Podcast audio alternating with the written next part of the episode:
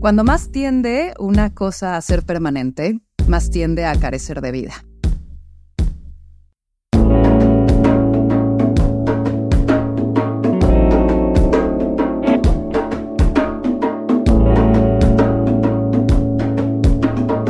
Esto es Más cabrona que bonita. No voy a hablar de Jason como una personalidad reconocida en la pantalla, ni por haber sido nominado a los Emmys. Tampoco mencionaré las vistas que tienen sus futuristas contenidos ni las conferencias en donde ha estado, las personas que lo han entrevistado y con quien él se ha sentado a platicar. Hoy presento a mi personaje como el niño soñador que jugaba a hacer videos con sus primos, que pensaba ser astronauta, periodista o veterinario, quien es un adicto al asombro y a quien se le enseñó a practicar la amabilidad aleatoria y actos de belleza sin sentido quien tiene una mente inquieta, donde las ideas se implantan para moldear y se desaprenden para expandir. Quien reta sus mapas mentales e insiste en entenderse dentro de un territorio más amplio, uno más expansivo. Hoy presento a mi personaje como un obsesivo optimista del futuro, con una enorme facilidad para convertir información compleja en una historia interesante, un filósofo en bicicleta, un hambriento tanto de preguntas como de respuestas y un incansable buscador de momentos de inspiración. Jason, bienvenido. Hola, gracias. Qué bella tu introducción. Wow, gracias. Bienvenido, estoy muy emocionada de tenerte acá y pues de que nuestra audiencia en más cabrona que bonita te conozca. Ahora sí, vamos a entrar en preguntas rápidas, así que de forma concreta, corta, lo primero que te venga a la mente lo arrojas. Ah, ok, perfecto. ¿Qué te hace llorar? Uf, momentos conmovedores, usualmente en escenas de películas que están muy bien presentadas. ¿A qué suena el silencio? Usualmente suena como paz, pero depende de en dónde estás cuando estás en silencio. ¿Qué te levanta a las 3 de la mañana?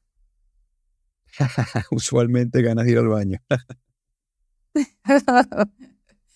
¿Qué es eso que harías una y otra vez sin nunca cansarte? Yo creo que la, la búsqueda de la novedad y la aventura. Yo creo que un día sí, un día no. Cada 48 horas necesito lanzarme a algún tipo de aventura o, senderismo o paseo o algo que, que sea novedoso, nuevo, diferente y emocionante. ¿Qué te avergüenza? ¿Qué me avergüenza?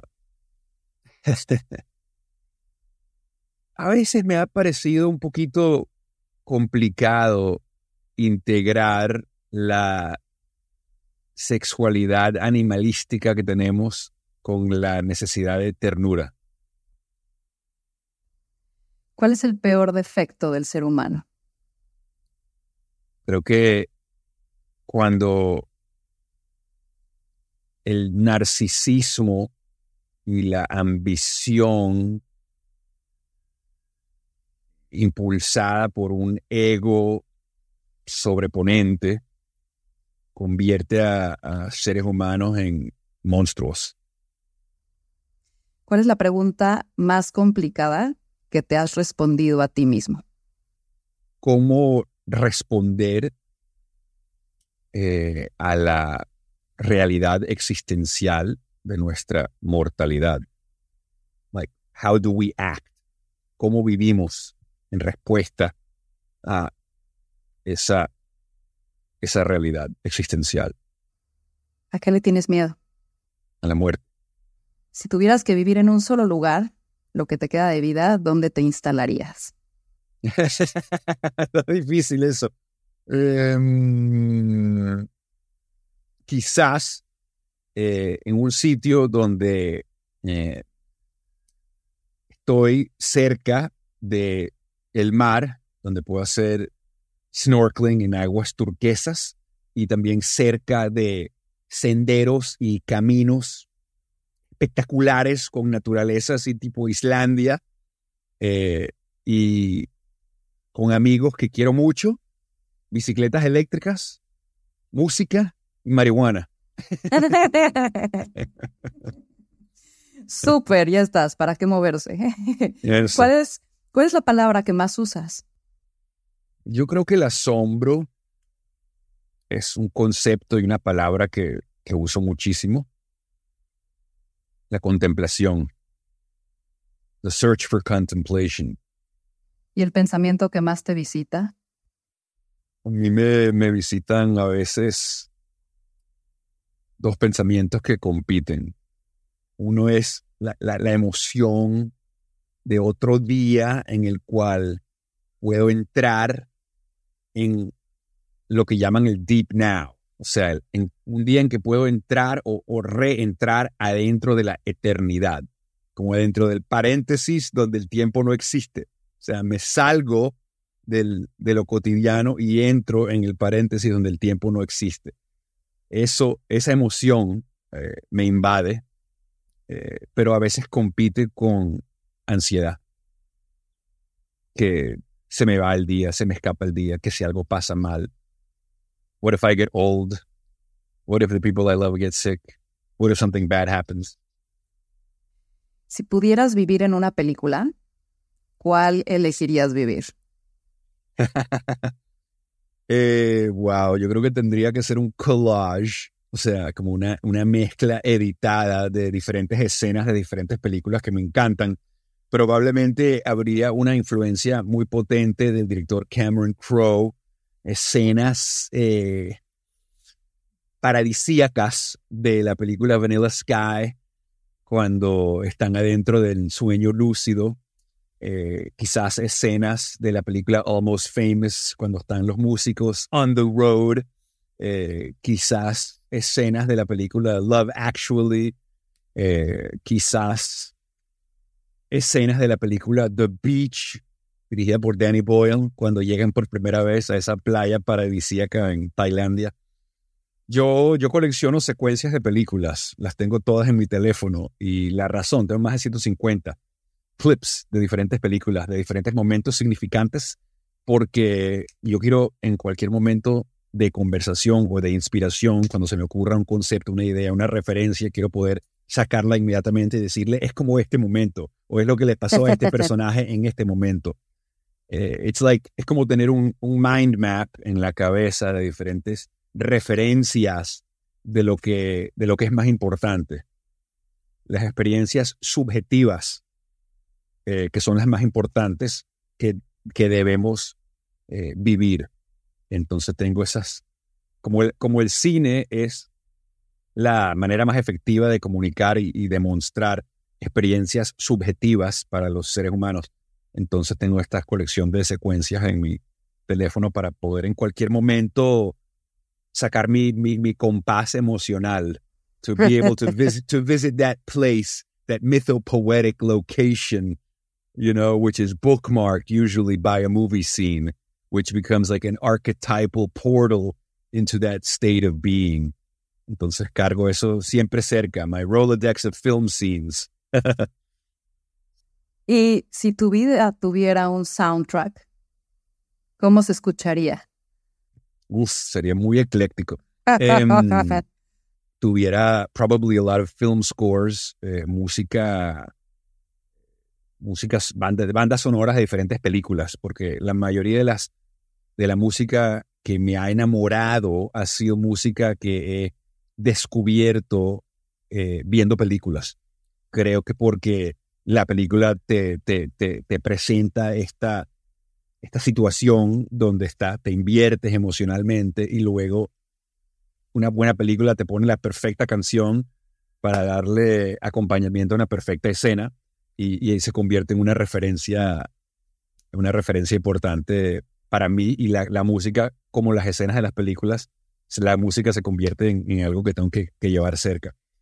Hubiera una mezcla de música clásica, eh, rock psicodélico de los, de los años 60, eh, ópera, eh, música de los compositores Hans Zimmer, or, or, yeah, it would be extremely eclectic. Um, with the the one defining factor would be that the music evokes some cinematic feeling. De acuerdo, de acuerdo. Ahora sí, vámonos a una capa más profunda de Jason. ¿Cómo estuvieron las preguntas terapéuticas? Ahí vamos entrando. Me, me encantan, me encantan.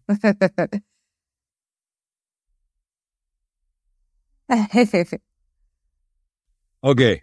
A ver, una capa más profunda de Jason. Llévame, llévame un día en tu vida de niño. ¿A qué olía tu casa? ¿A qué sonaba? ¿Cómo eran esas tardes de hacer eh, videos con Jordan, Leo, Mikey o Mike? Eh, cuéntame un poco.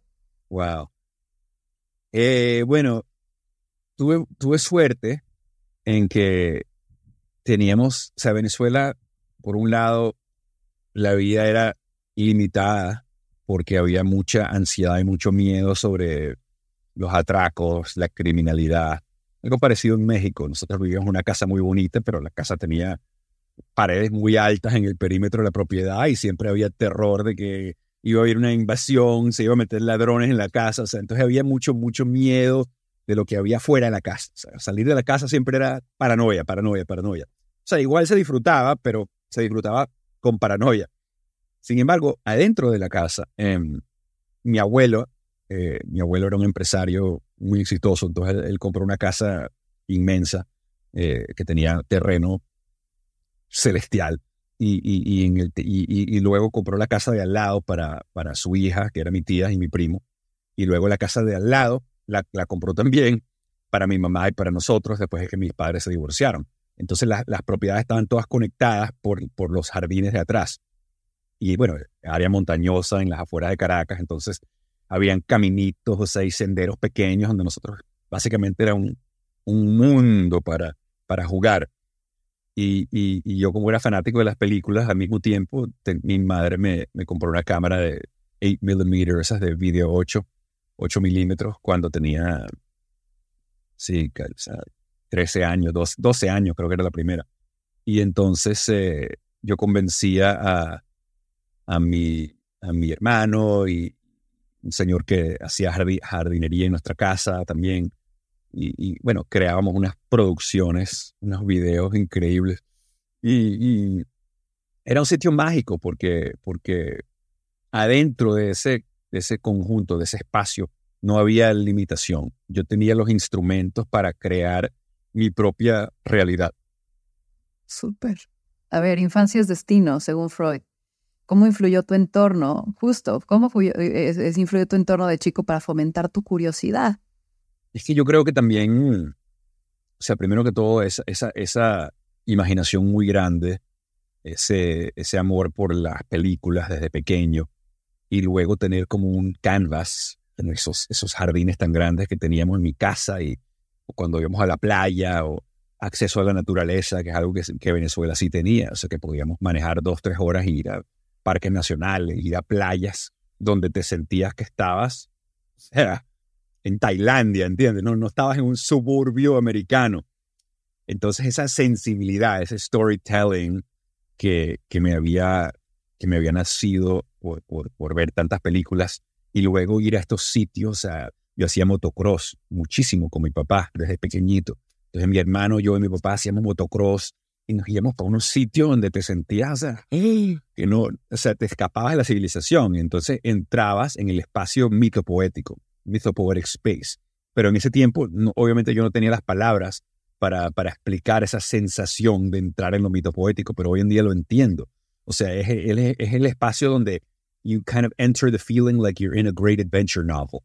You know, you, you feel like you're in, in, in, the, in the great uh, kind of mysterious landscape that you can then fill with your own projections and your own subconscious. And so uh, I've, I've always had a love de espacios míticos. Y necesitabas las palabras. Ahorita decías, no tenía las palabras para describirlo y puedo entenderlo. Pero lo entendías distinto. Las palabras, ¿qué, qué complemento le dan a esas sensaciones?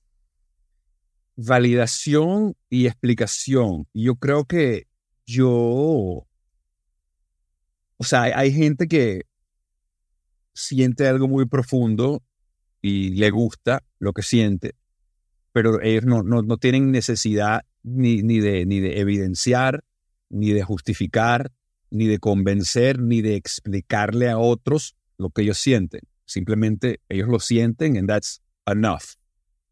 Ok, suficiente. Y, y bueno, bien por ellos. yo creo que para mí, yo siempre como que necesitaba que los que me acompañaban, yo quería saber si ellos estaban teniendo el mismo tipo de sensación que yo. O sea, necesitaba, o sea, como quería estar seguro si ellos estaban viendo lo que yo estaba viendo. Y, y, y hace pocos años entendí por qué es eso. Leí un artículo en la publicación, una de mis publicaciones favoritas, se llama Aeon Magazine, A-E-O-N. Y el artículo se llamaba On the Same Wavelength, ¿ok? Eh, básicamente, estando en el mismo punto de vista, o sea, compartir punto de vista con una persona. Y ellos analizaban este concepto que ellos llaman el emotional synchrony, la sincronía emocional y identificaban como eso es algo que el ser humano requiere, tener esa sincronía emocional con otros seres humanos. El ejemplo que usaban es de cuando niñitos pequeños, a partir de los dos años, empiezan por primera vez a apuntar. ¿Entiendes? ellos empiezan a ver fenómenos, perciben cosas en el mundo y empiezan a apuntar con el dedo. Y lo que ellos explicaban en el artículo es que un bebé no apunta para él mismo, él apunta para luego revisar con, con, el papá o la mamá o el que está con ellos para ver que ellos estén mirando lo mismo que él o ella está mirando. O sea, es para asegurar that we are on the same wavelength. O sea, y bueno, obviamente empieza físicamente con mira lo que yo estoy mirando, tú estás viendo lo que yo estoy viendo, pero luego eso también es psicológico tú estás sintiendo lo que yo estoy sintiendo, tú estás percibiendo lo que yo estoy percibiendo. Y, y, simplemente creo que hay seres humanos que tienen esa necesidad mucho más eh, sensible que otros. En cierta manera todos tenemos esa necesidad de, esa sincronía emocional, pero yo creo que para mí, para mí era vital. Y eso no sé, eso no sé por qué. Oye, ¿y crees que, crees que ser latino ha creado algo distinto con respecto a tu proceso de consciente de curiosidad y asombro? O sea, ¿has visto de pronto patrones de quizás culturas o países que buscan o se asombran más que otros? Yo creo que ser, ser bicultural, o sea, ser literalmente un ser forjado de dos culturas y de dos lenguajes, lo que me ofreció era como un, ah, ah, o sea, una conciencia constante de, de, de, comparación. O sea, esto es como esto, esto es como esto. O sea, a través de la familia de mi mamá hablamos inglés como americanos, ¿entiendes? Y teníamos, yo veía películas en inglés, pero también estaba en Venezuela y hablaba español como venezolano. Entonces, yo veía una película y luego veía un grupo de venezolanos hablando de algo y yo decía, ah, ellos están hablando como los personajes en esta película, pero así es como se dice en español y así es como se dice en inglés. Entonces, the aha of like, oh, this is like this. Oh, this is like that. Oh, this is like that. That constant comparison, I think, creates a mind que busca analogías constantes. Ah, esto significa esto. Y esto es como eso. Y cuando ellos hablan de eso, es lo mismo que cuando ellos hablan sobre eso.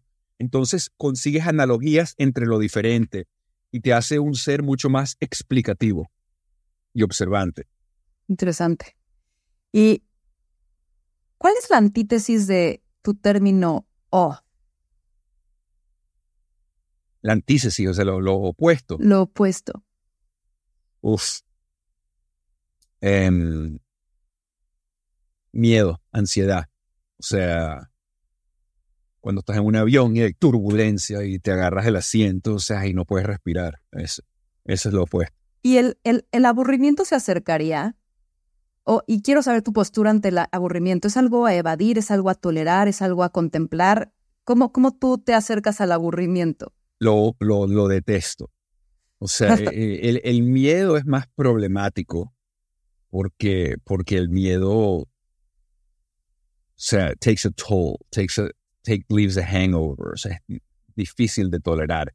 El aburrimiento lo puedo sobreponer mucho más fácil. O sea, porque cuando estás aburrido no es lo mismo que tener miedo. Estás aburrido es como que, bueno, me voy a tirar en una piscina congelada para, para cambiar la perspectiva rápidamente, o me voy a, me voy a duchar, o, o, vamos a salir de aquí, ¿entiendes? O sea, y bueno, hay, días donde ya, si no dormiste bien la noche anterior o si ya estás muy cansado, donde ya te das cuenta que cierto aburrimiento va a ser inevitable porque estás cansado, ¿entiendes? Entonces ya lo que te dices a ti mismo es, bueno, let me reframe my relationship with the boredom that I might have because today is not as exciting as it could have been.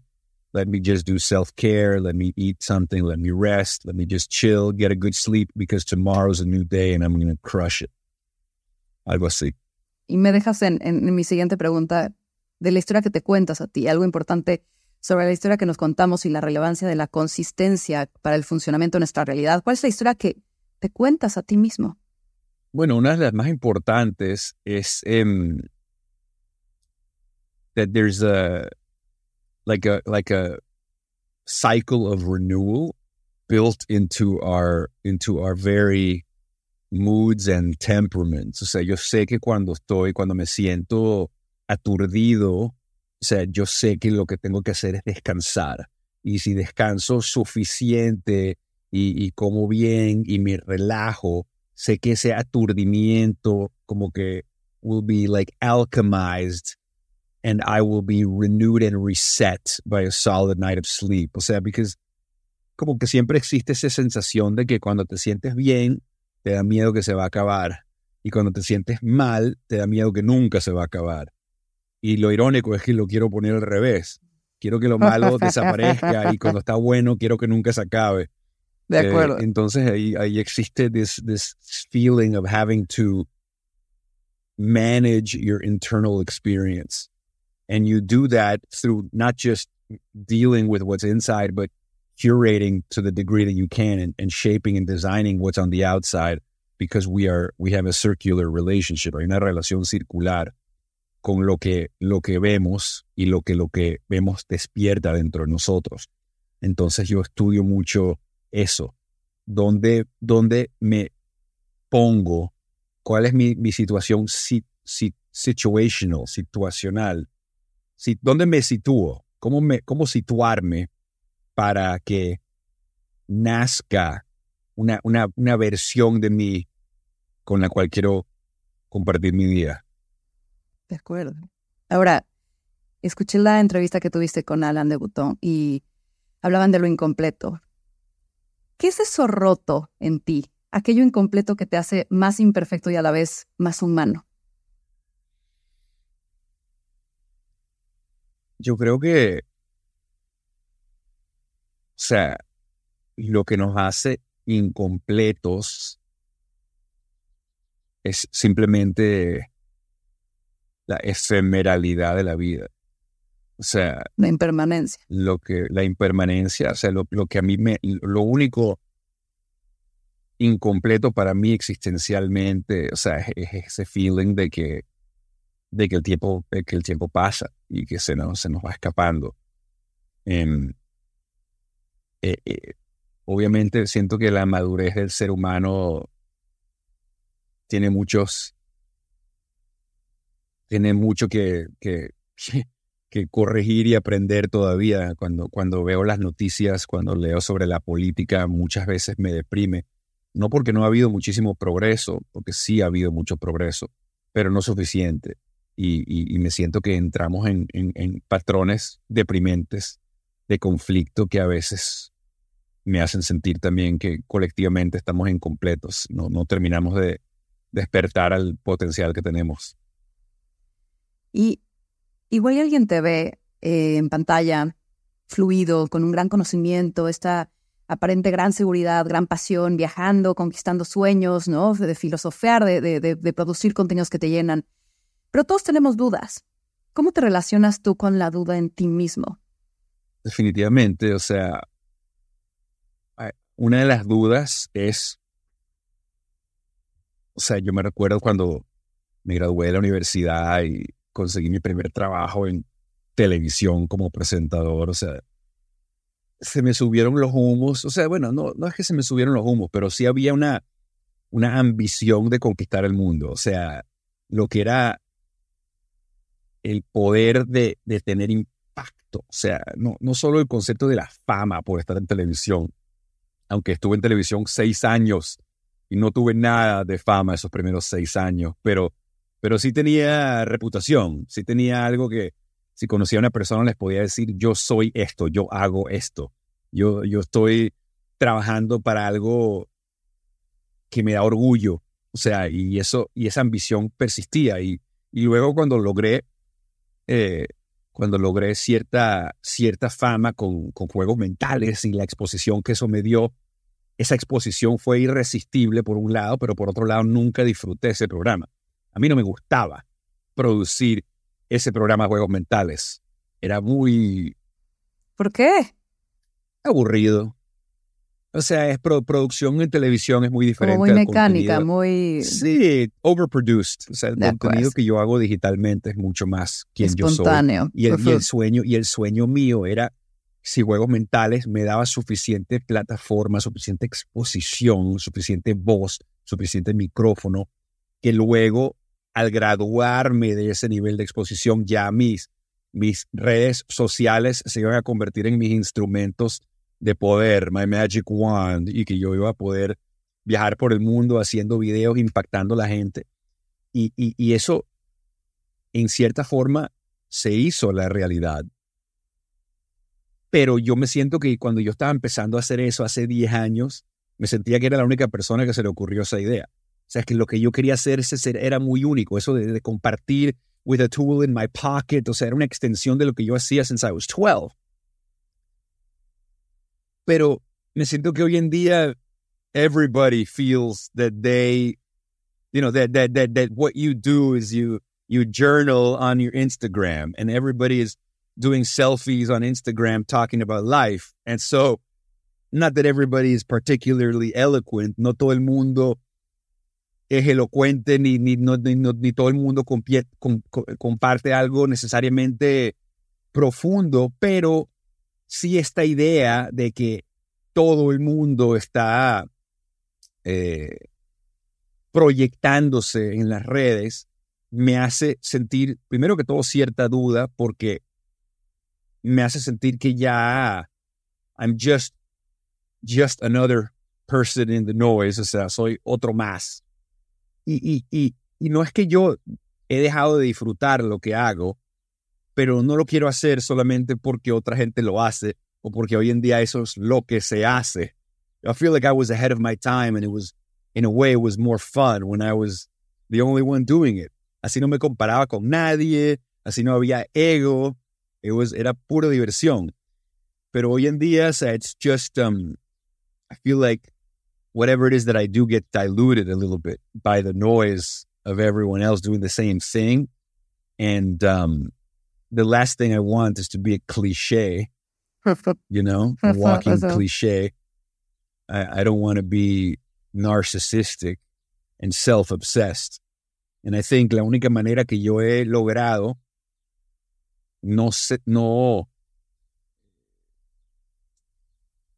no convertirme en, en, en, una proyección narcisista de mí misma eh, es que yo solamente grabo mi contenido cuando estoy suficiente, suficientemente en un estado de conciencia alterado. Solamente grabo cuando sé que no hay ego. y, y yo creo que I have confidence in that what I put out there is truthful and not not a narcissistic self-projection. Pero I guess la duda es, does it even matter? Does it make a difference? I don't do it for an audience. I do it because I enjoy the process of alchemizing experience into poetry. Pero I would be lying if I didn't say that I also benefit from this somehow becoming the the thing that financially sustains me. That that I, you know, yes, I worked in television. Yes, I had a successful TV show, but now I just create this content and then people put me on stages or they want me to create videos for them and, and I get paid. And so, you know, the freedom that I enjoy still is born from a very real commoditized economy where what I do is monetized in one way or another. And so the doubt is to whether I can sustain that with integrity, uh, whether I can sustain my freedom, um, and whether I even want to continue having that pressure. O sea, a veces me invitan para montarme en escenarios alrededor del mundo y me recuerdo cuando eso era lo más emocionante del mundo. Y hoy en día, if I can press a button on a day that I'm in a good mood, great. Pero cuando me dicen que tengo que montarme en este avión y tengo que tener jet lag y tengo que ir para acá y tengo que hacerlo en este día, a esta hora, you know, hay veces que digo, no quiero, no quiero o, o, no puedo. O sea, eh, y tengo también muchas dudas sobre mi vida personal. He tenido relaciones románticas eh, muy especiales, pero ninguna se ha sostenido más de un año, dos años. Y a mi edad en este momento me siento, bueno, what about family? What about children? O sea, ¿por qué no he conseguido mi pareja de vida? ¿Qué pasa ahí? O sea, ahí también hay muchas dudas. Oye, mencionabas algo de, de, de, ser pionero. ¿Qué es eso que seguiría para ti para estar ahead of your time again? Y, saltarte quizás esta nébula de el noise que dices. Bueno, he estado experimentando con estas nuevas tecnologías de inteligencia artificial para visualizar mis expresiones, visualizar mis reflexiones eh, con un nuevo lenguaje visual. Yo hago dos tipos de videos. Hago videos cortitos, así para Instagram, que te grabas a ti mismo y ya. Hago otros videos donde grabo la reflexión y luego trabajo con editores para poner visuales y música y de verdad hacer algo más cinemático. Y ahora con la inteligencia artificial no estás simplemente usando stock footage eh, que licencias, sino estás generando visuales originales muy psicodélicos que ayudan a veces a poder comunicar aspectos de la experiencia humana que son difíciles de visualizar. Y o sea, es expandir aún así la palabra, lo que decías hace rato de apuntar con palabras y describir y tener esta empatía de, de lo que estás sintiendo. Sí, sí, a, deeper rendering of, the inner of the inner world and the inner life. Y los videos que, que he hecho con esta tecnología han sido increíbles. Eh, una de las quizás frustraciones es que el poder de las redes sociales, al principio era esa democratización. Todo el mundo tiene una voz. Y yo pude llegarle a audiencias inmensas. Mi, mi, contenido se viralizó muchísimas veces. Desde el año 2013, 2014, yo tenía millones y millones de reproducciones. Eh, a veces siento que hago algo muy innovativo, pero que no logra llegarle a esas audiencias porque there's just, it's so much more crowded. And it's strange to have reached, you know, a million people on Facebook, you know, uh, tens of millions of, of views on something like YouTube. But at the same time, you don't have a direct relationship with those people at all. You're limited por un algoritmo que decide a quién tu contenido le llega o no le llega. Entonces, usualmente no, no se me ocurre mucho esto porque, como te digo, yo hago los videos porque los necesito hacer. Eh, sin embargo, a veces cuando hay algo muy especial o algo que de verdad me encantaría, eh, siento que puede impactar de verdad. Y, y, en ese momento quizás no tiene el impacto que uno quisiera. It's a bit, uh, I don't want to say frustrating, but it just, it makes me want to be less ambitious because it tells me that if I care about who I'm reaching, um, then I'm not, uh, then something is missing, right? But if I don't care, then nothing is missing. I just want to express myself. I, I really don't care if anyone is listening. When I was little, I would make these videos y se los mostraba a mi familia. Conectaba la cámara a la televisión y se los mostraba a mis cinco seis amigos, you know, and that was enough. that was enough.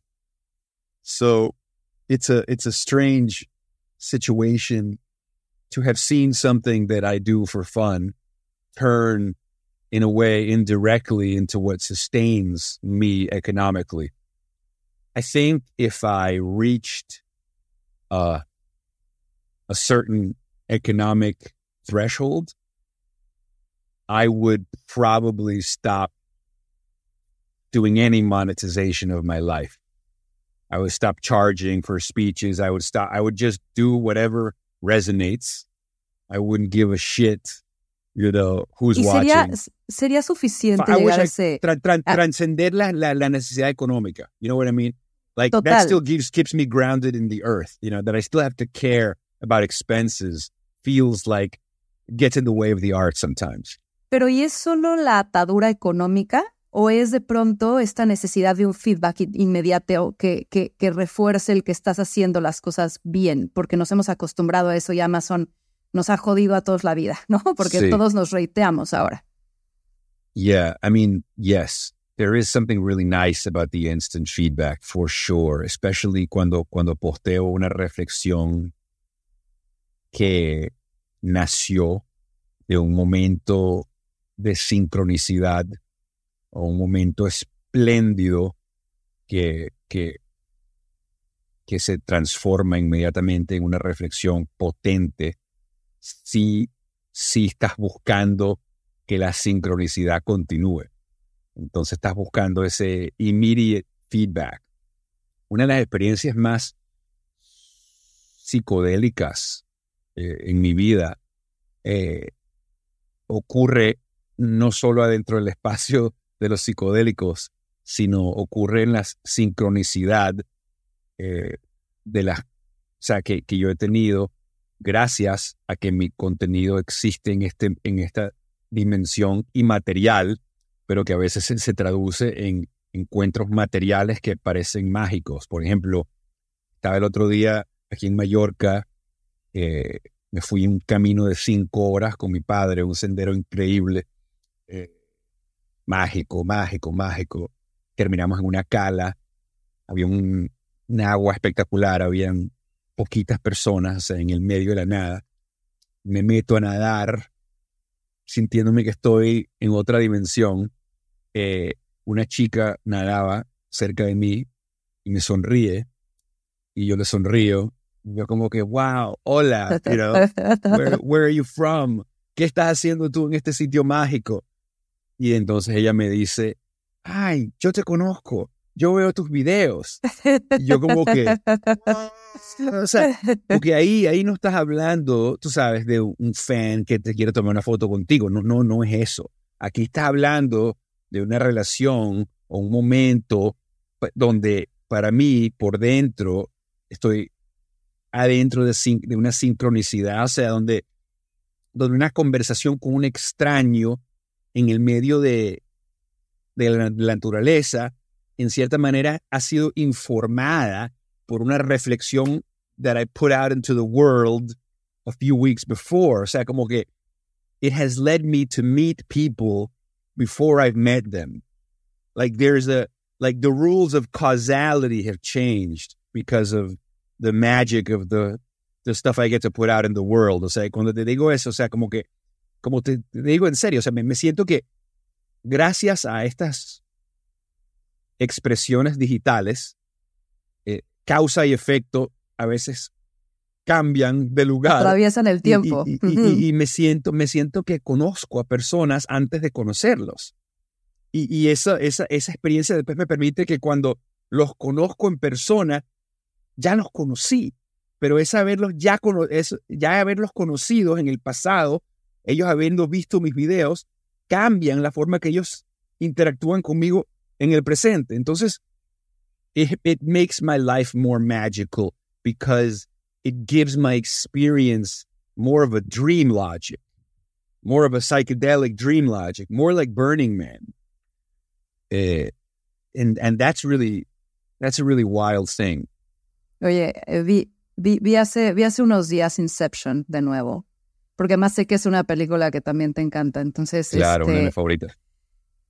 Justo ahorita hablabas de algo, de, de, de, del sueño y de tal, y hay una parte en la película donde dicen como come back to reality, ¿no? En donde DiCaprio está en este sueño profundo construido entre ideas implantadas, pero también invadido por el subconsciente, ¿no?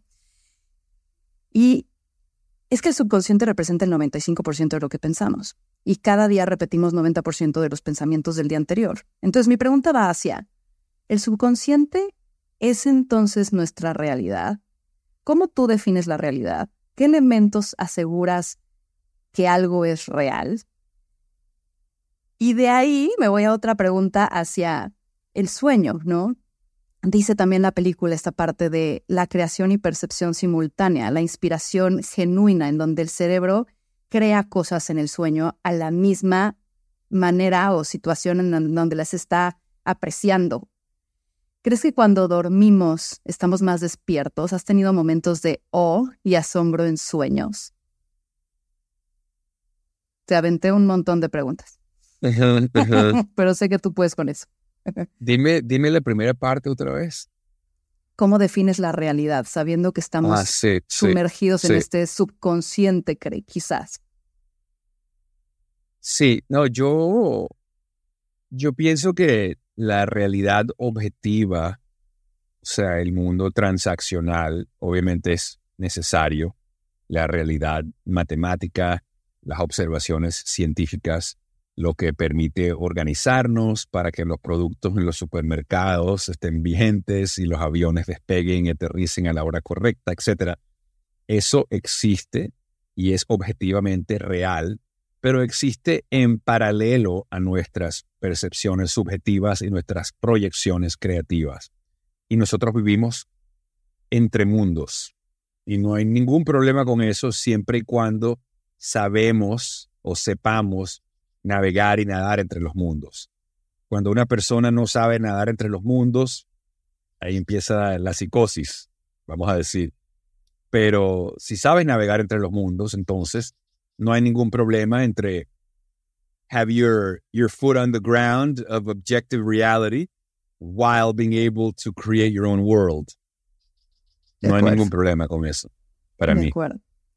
¿Y cuál es tu experiencia en los sueños? Em, cuando hablas sobre los sueños, bueno, esa, esa idea de la película Inception y esa idea de los de que cuando estás adentro de un sueño creas y percibes el mundo que estás creando, porque hay sueños que no se distinguen a la realidad en cuanto a tu experiencia del mundo del sueño. Sin embargo, eso, eso es 100% proyección mental, porque no tienes tus instrumentos, no tienes ni tus ojos, ni tus oídos, ni tu nariz. O sea, está todo proyectado, proyectado de la mente y la estás, estás teniendo una experiencia de tu propia proyección.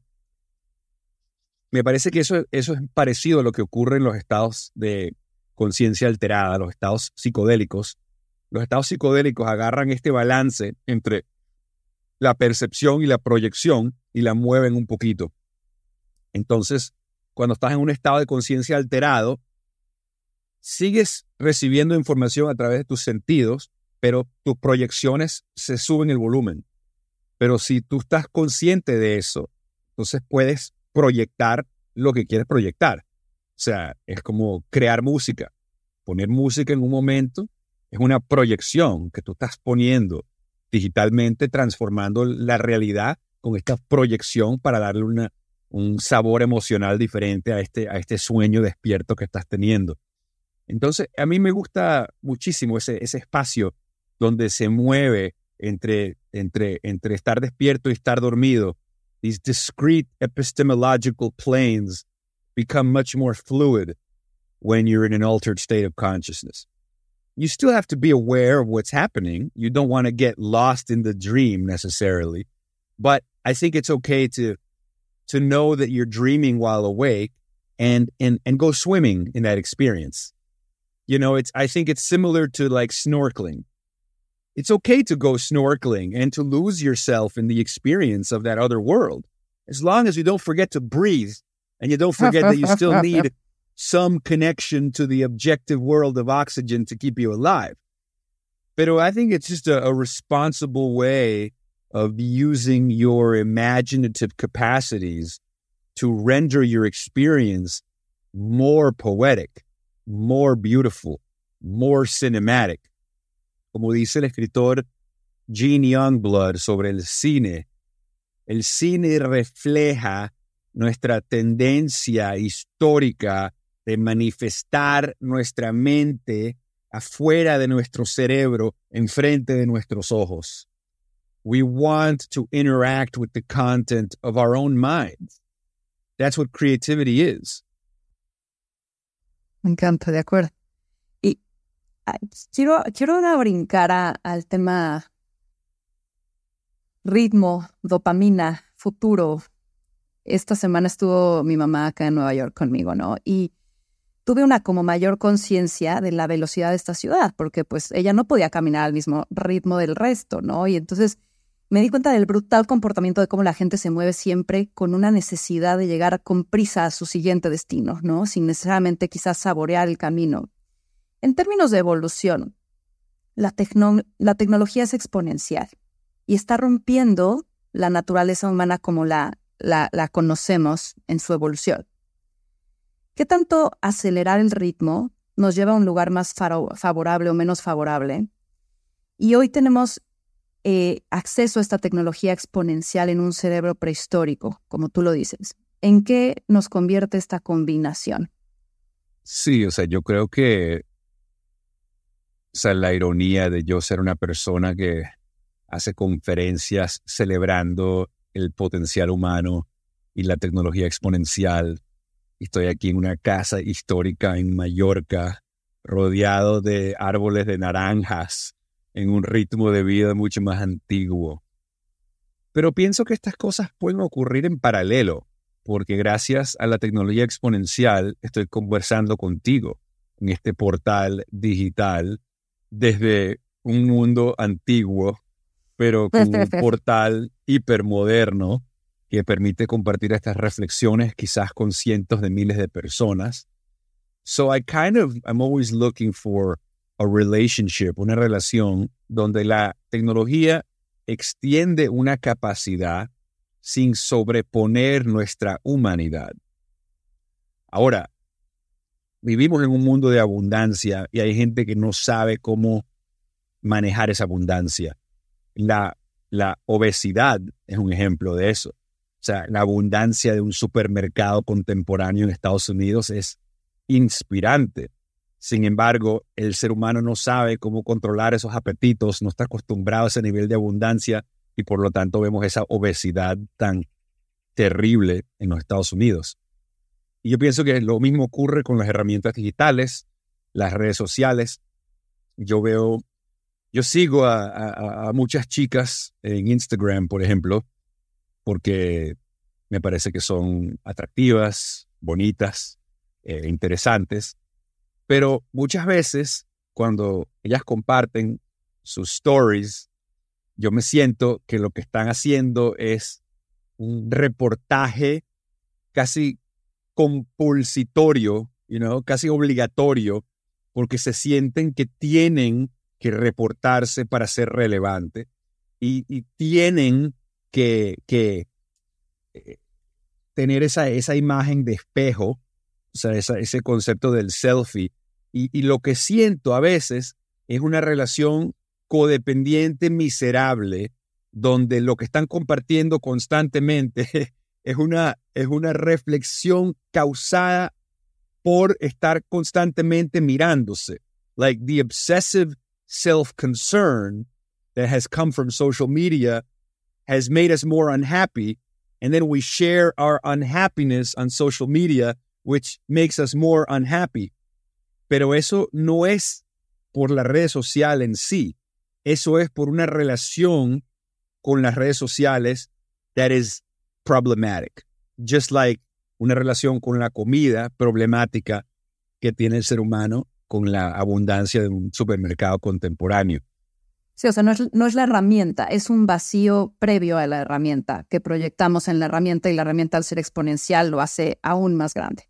just just just not knowing what to share and then also being bombarded by other people misusing these tools so it's like oh this person's more beautiful or oh this girl has a better body than me or oh I woke up feeling in a funk, so I'm going to share what a funk I am. And I woke up feeling like I was comparing myself to everyone else. I'm like, well, you're probably following, o sea, como que esa hipercompetencia que viene from that hall of mirrors. Um, I almost, yeah, I, I think it's, it comes from the wrong curation. We're following the wrong people. We're exposed to the wrong messages, the wrong stimuli. Claro, eso es subjetivo. Pero si lo que tú consumes no te nutre, no deberías consumirlo. Simple as that. De acuerdo. Ahora, la dopamina como, como motor de progreso nos ha llevado en la historia de subsistir sobrevivir a tener más herramientas y estar hoy en un estado en donde ya no estamos sobreviviendo, ¿no? Ya no tenemos estos peligros constantes de sobrevivir. Aún así, esta dopamina sigue siendo este, este trigger, ¿no? Y, y leía justo, ¿no? Sobreviviremos a la dopamina si desarrollamos la habilidad del balance entre querer más y apreciar lo que tenemos. Tú como junkie of wonder, como te dices que eres, y siendo que buscas constantemente este asombro y contextos que te estimulen, ¿cómo haces conciencia de tus niveles de dopamina? ¿Cómo evitar vivir en la anticipación y expectativa de algo que nunca nos daremos tiempo de disfrutar? Es una buena pregunta. Esa pregunta me hace pensar mucho en las palabras de un escritor que se llama David Lenson. Él escribió un libro eh, sobre, sobre las drogas, donde él habla mucho sobre la perspectiva de la adicción, pero sin juzgar, simplemente explicando eh, what creates the compulsive behavior of some kind of drug use and addiction. But by the way, anticipation is another kind of drug. Social media can be another kind of drug because they all mediate dopamine. Todos funcionan a través de la dopamina. Pero él hace una distinción entre eh, lo que él llama eh, el deseo y el placer. Desire and pleasure. Él habla sobre las drogas del deseo y las drogas de placer, pero también en general el deseo y el placer. El deseo es querer, es anticipar. El deseo nunca está satisfecho. El deseo siempre está en fantasía sobre un futuro que se acerca y nunca, y nunca, y nunca arriba. Pero el placer es diferente. El placer es en el aquí y en el ahora, y el placer paralizaría el fluyo del tiempo horizontal si pudiera. El placer no quiere que pase el tiempo. Cuando estamos en placer, no creemos que haya tiempo. Estamos en el deep now. Gracias a Dios, mi relación con el placer es muy eh, intensa. Yo obviamente he tenido dificultades con el deseo, con anticipar, con, con, con ese futuro que nunca termina de llegar, pero he descubierto cómo accesar el placer. Y eso no significa que estoy siempre, en el placer, pero sé eh, de una manera sostenible cómo entrar en el placer como una práctica regular. Entonces, esa práctica que me permite tener placer en mi vida de una manera sostenible y regular es lo que permite que una persona tenga el nivel de éxtasis regularmente en mi vida, como lo tengo yo, sin ser un junkie, sin tener mala dormida, sin comer mal, sin sufrir de depresión. O sea, como te digo, el único sufrimiento que yo tengo es la ansiedad, pero la ansiedad que yo tengo no es porque mi vida tiene problemas. Mi vida es perfectamente sostenible. La ansiedad que yo tengo es conceptual, porque se proyecciona hacia el futuro y se preocupa de lo que puede pasar en el futuro. You know? I have a if I was if I was if I was immortal, I would be fine because I have a sustainable access to pleasure. So if I was immortal, I would be fine. Oye, ¿cómo, cómo, ¿cómo sería esta parte, esta contraparte de quizás ese hedonismo, ese placer por placer, ese buscar no sufrir. ¿Cuál es el precio que pagas? Porque al final del día esta satisfacción prolongada no es real, ¿no? No, sí es real, solamente que solamente que eventualmente tienes que fetch water and chop wood. Eventualmente tienes que hacer la tarea. So you just have to have it. That's why you have a sustainable and cyclical relationship. Hay que dormir, hay que comer, hay que lavarse los dientes. You sort of accept a certain rhythm. You learn to enjoy todos los ritmos, pero el placer tiene su, su pedazo de piece of the pie, you know? A big part of life is pleasure, for sure. It's not all of life, but it's a big part of life. And if you have enough pleasure, everything else actually has a bit of an afterglow. You kind of have more uh, grace when you have to fetch water and chop wood if you've had enough pleasure in your life. Oye, Jason, para ir cerrando, quiero, quiero ver a través de tus ojos cómo es este mundo que, desde tu punto de vista, pudiéramos construir, quizás poder llamar utópico, pero que desde tu punto de vista podría ser real? ¿Cómo nos organizamos socialmente, económicamente en ese mundo? Bueno, ahí es donde mantengo fe en nuestra tecnología. No siempre tengo fe en nuestra capacidad de utilizar los instrumentos de la mejor manera. Sin embargo, yo sí pienso que eventualmente la inteligencia artificial y los avances en nanotecnología y biotecnología van a permitir vacunas que curan el cáncer, van a permitir el, quizás hasta una rejuvenation, donde el ser humano puede extender la vida muchísimo, simplemente porque aprendemos a, reparar nuestras células para no envejecer tan rápidamente. Ya lo han hecho con ratones. Eh, pienso que trabajo cotidiano, lo que el ser humano quizás no quiere hacer, lo van a poder hacer los robots, los algoritmos. I think we will be, we will boost our productivity and our efficiency to near perfect levels potentially. Y claro, lo que es la economía va a tener que cambiar. Quizás vamos a necesitar cosas como Universal Basic Income. O a lo mejor everything will be free in the future because everything will be the price of zero. You know, just like internet access is almost free now. Everything that's in information technology, eventually the price point goes to zero. Hoy en día un teléfono móvil es más poderoso que una supercomputadora que valía 40 millones de dólares hace 40 años, ¿entiendes? So in 20 years, maybe smartphones that go in our ears will be free. Uh, so I think we could just build a world where no one really has to work to make a living, a world of abundance of food, abundance of information, communication, and education, even abundance of housing. So we could just be philosopher kings. O sea, tenemos la capacidad de crear una utopía, 100%, pero vamos a tener que there's going to have to be a transition. And that's what worries me, how we transition. ¿Y en qué tendríamos que fijarnos para que si las herramientas no son las que nos están llevando hacia ese futuro catastrófico, si no somos nosotros el cómo las usamos? Si hubiera, si fueras el presidente del mundo y pudieras dirigir hacia las dos, tres acciones que tuviéramos que apelar los humanos para llegar a ese lugar, ¿en qué te enfocarías? ¿Cuáles son esas dos, tres cosas que tendríamos que orientarnos. O sea, que, que a nivel de relaciones internacionales haya un pragmatismo que vaya más allá que la ideología personal de cada cultura, cada país. O sea, que celebremos la cultura igualito que celebramos la religión, pero que separemos la cultura del gobierno igualito que separamos la religión del gobierno. Separate church and state. Y simplemente pragmatismo internacional. Let's figure it out.